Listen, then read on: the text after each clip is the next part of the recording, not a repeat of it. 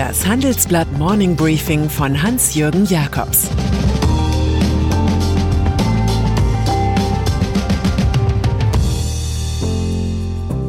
Guten Morgen allerseits.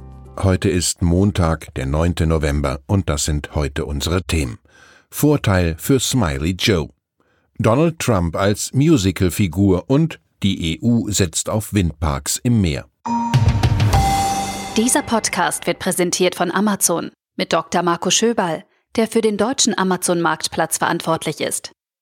Was ist Quickstart Online?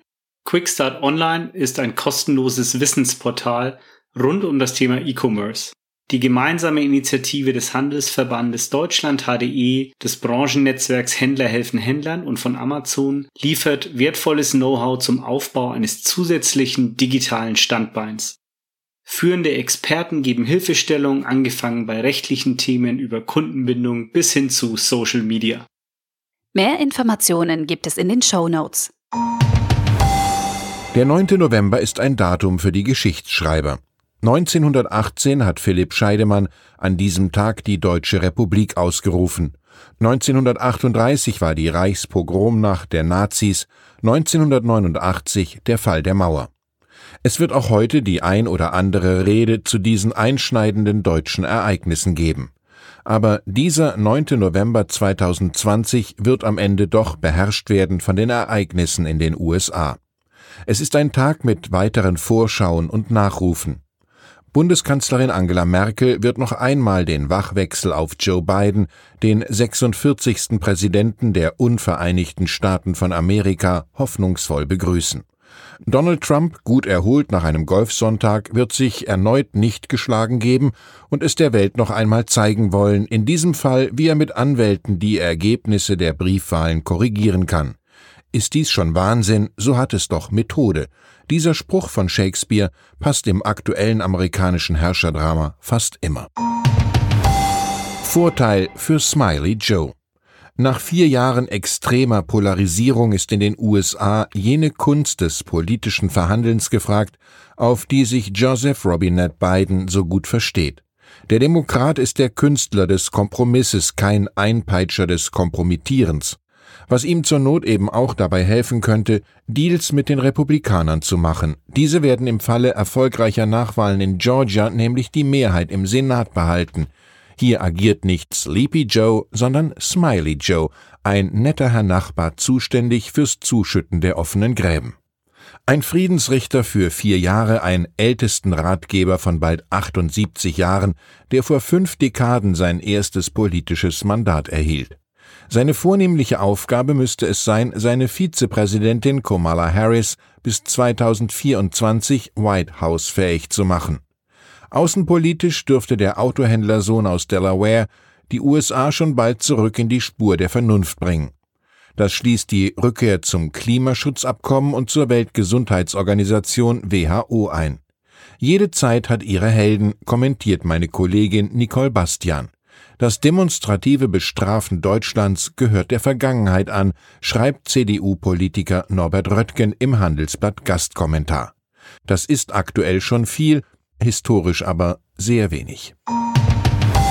Das Phänomen Donald Trump. Das Trauma im Leben des Donald Trump ist, dass er im Club der wichtigen, reichen und schönen immer ein Ausgestoßener geblieben ist, ein Immobilienerbe aus Queens, über den sie schon in Manhattan die Nase gerümpft haben. Ein Hasardeur, der mehrere Male pleite machte und von keiner großen amerikanischen Bank mehr Geld bekommen hat, dafür allerdings von der Deutschen Bank. Ein möchtegern Rockefeller, der seine Trump Towers noch ein bisschen mehr vergoldet hat. Ein Narzisst, der die Maschen der Eitelkeitenindustrie im amerikanischen Fernsehen zu nutzen wusste. Einer, der alle über die Kunst des Deals aufgeklärt und die Qualität des Showmasters einfach in die Politik verlängert hat. Das hat ihn zum Phänomen gemacht, zu einer Musical-Figur wie Alexander Hamilton, zumal ihm mit Twitter jahrelang eine Propagandaplattform erster Güte zur Verfügung gestanden hat. Politisch hat Trump das Handwerk der Dirty Tricks aus der Ära Richard Nixon vereinigt mit dem Steuersenkungsdogma der Ära Ronald Reagan. Das hat dem Land sowohl moralische als auch finanzielle Schulden eingebracht. Wirtschaft sieht Zeit für Einigkeit. Anders als Trump hat sein Parteifreund Ex-Präsident George W. Bush dem Wahlsieger Biden gratuliert. Auch die Führer der US-Wirtschaft mahnen einen friedvollen Übergang vom Trumpismus zu einem neuen liberalen Pragmatismus an. Jetzt ist die Zeit für Einigkeit, sagt Jamie Dimon, Chef der Großbank JP Morgan Chase. Der Wille des Wählers sei zu respektieren. Hedgefondsmilliardär Bill Ackman rät Trump, die Niederlage anzuerkennen. Darin ist er sich offenbar mit der noch First Lady Melania Trump einig. Er solle an sein Vermächtnis und politisches Erbe denken und daran, was am besten für das Land sei. Das amerikanische Volk habe einen Leader gewählt, der während seiner Kampagne vom Heilen und von politischer Kooperation gesprochen hat, erklärt der Nationale Produzentenverband. Amerika will wieder Amerika sein und nicht das Sorgenkind seiner Alliierten. Erinnerungen von Trumps Ex-Sicherheitsberater Bolton. Wer in diesen Soft-Lockdown-Zeiten sein Englisch verbessern und zugleich Donald Trump gebührend verabschieden will, kommt nicht vorbei an John Boltons Buch The Room Where It Happened, a White House Memoir. Das ist unser Lesen, Hören, Sehen-Tipp des Tages. Der Mann mit dem Seehundbart fehlt ja derzeit bei keiner Trump-Albtraumdeutung im deutschen Fernsehen. Im Originalhörbuch seiner Erinnerungen tritt er neben dem Haupterzähler Robert Petkoff persönlich im Epilog auf. Der kurzzeitige Sicherheitsberater porträtiert Trump schlichtweg als Eitelkeitsmonster. Er habe mit seinen Spontan-Tweets noch jeden Expertenrat zugemüllt. Für politische Anführer aller Art sei Trump zur diplomatischen Schießbudenfigur geworden, der man nur tüchtig einschmeicheln musste. Trump habe immer nur aus Instinkt gehandelt, um nur bloß seine Wiederwahl zu sichern, so Bolton. EU setzt auf Windparks im Meer. Große Energiepläne hat die Europäische Union. In einem internen Papier, das uns vorliegt, beschreibt sie ihre Strategie für Offshore-Windparks weit draußen im Meer. Bis 2050 sollen solche Anlagen eine Leistung von 300 Gigawatt bieten. Dafür sind Investitionen von 800 Milliarden Euro veranschlagt. Sogar eine Leistung von 450 Gigawatt hält der Branchenverband Wind Europe für möglich. Das entspricht der Kraft von 450 Atomreaktoren oder von 450 großen Kohlekraftwerksblöcken. Für Finanzinvestoren sind solche Szenarien alles andere als Frau Holle Märchen. Offshore-Wind biete die skalierbarste europäische Chance beim Ausbau grüner Energien, sagt David Giordano, globaler Leiter erneuerbarer Energien beim Vermögensverwalter BlackRock. Künftig sollen die Offshore-Windparks über Ländergrenzen und Verteilstationen hinweg vernetzt werden. Das führe zu Effizienzgewinnen, sagt Tim Meyer-Jürgens, Chief Operating Officer des holländischen Stromnetzbetreibers Tennet. Heute sind die Nordsee-Anrainerstaaten und sämtliche Akteure der Branche davon überzeugt, dass wir solche Drehkreuze brauchen, so Meyer-Jürgens. Autogipfel beim Handelsblatt. Die neue Vision der führenden deutschen Autokonzerne ist Nachhaltigkeit. Auch getrieben von neuen EU-Normen arbeiten deren Chefs mit Hochdruck daran, ihre rollenden Produkte grüner zu machen. Das ist die Quintessenz des Handelsblatt Autogipfels, der diesmal virtuell stattfinden musste. Entsprechend verheißungsvoll klingen die drei Startenöre aus den Zentren der Industrie. Daimler-Chef Ola Kelenius sagt, Moderner, nachhaltiger Luxus ist genau das, was unsere Kunden von uns erwarten. Volkswagen CEO Herbert Dies versichert, Elektromobilität ist der einzige Weg, die Klimaziele bis 2030 zu erreichen. Und BMW-Vorstandsvorsitzender Oliver Zipse erklärt, fehlende Nachhaltigkeit ist ein Nicht-Kaufgrund. Alle drei wissen, dass sie bei Fehlleistung im eigenen Land vorgeführt werden, nämlich durch den brandenburgischen Fabrikerbauer Tesla.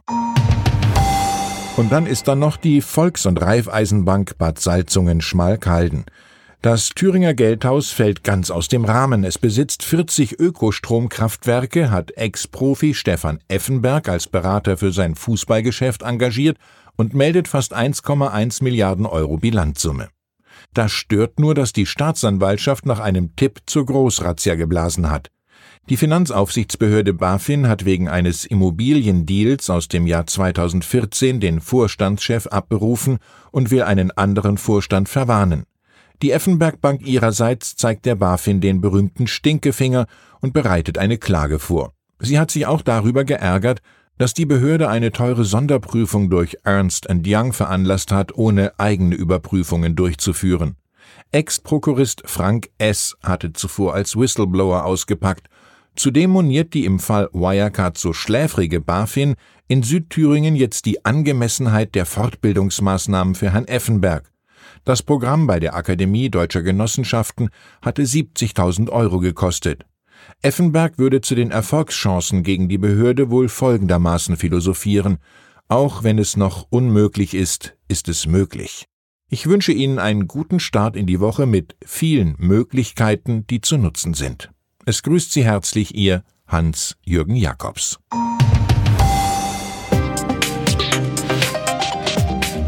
Ab 17.30 Uhr sprechen wir bei Handelsblatt Today über alle Themen, die die Finanzwelt bewegen. Für eine erfolgreiche und nachhaltige Anlagestrategie spielen verschiedenste Faktoren eine Rolle. Beim Thema Portfolioanalyse vertrauen daher viele Anleger erfahrenen Experten. Diese beurteilen die Investments regelmäßig kritisch und richten sie im Zweifel neu aus. Dieses und andere Themen präsentiert von unserem Initiativpartner, der Hypo Vereinsbank Private Banking. Das war das Handelsblatt Morning Briefing von Hans-Jürgen Jakobs, gesprochen von Peter Hofmann.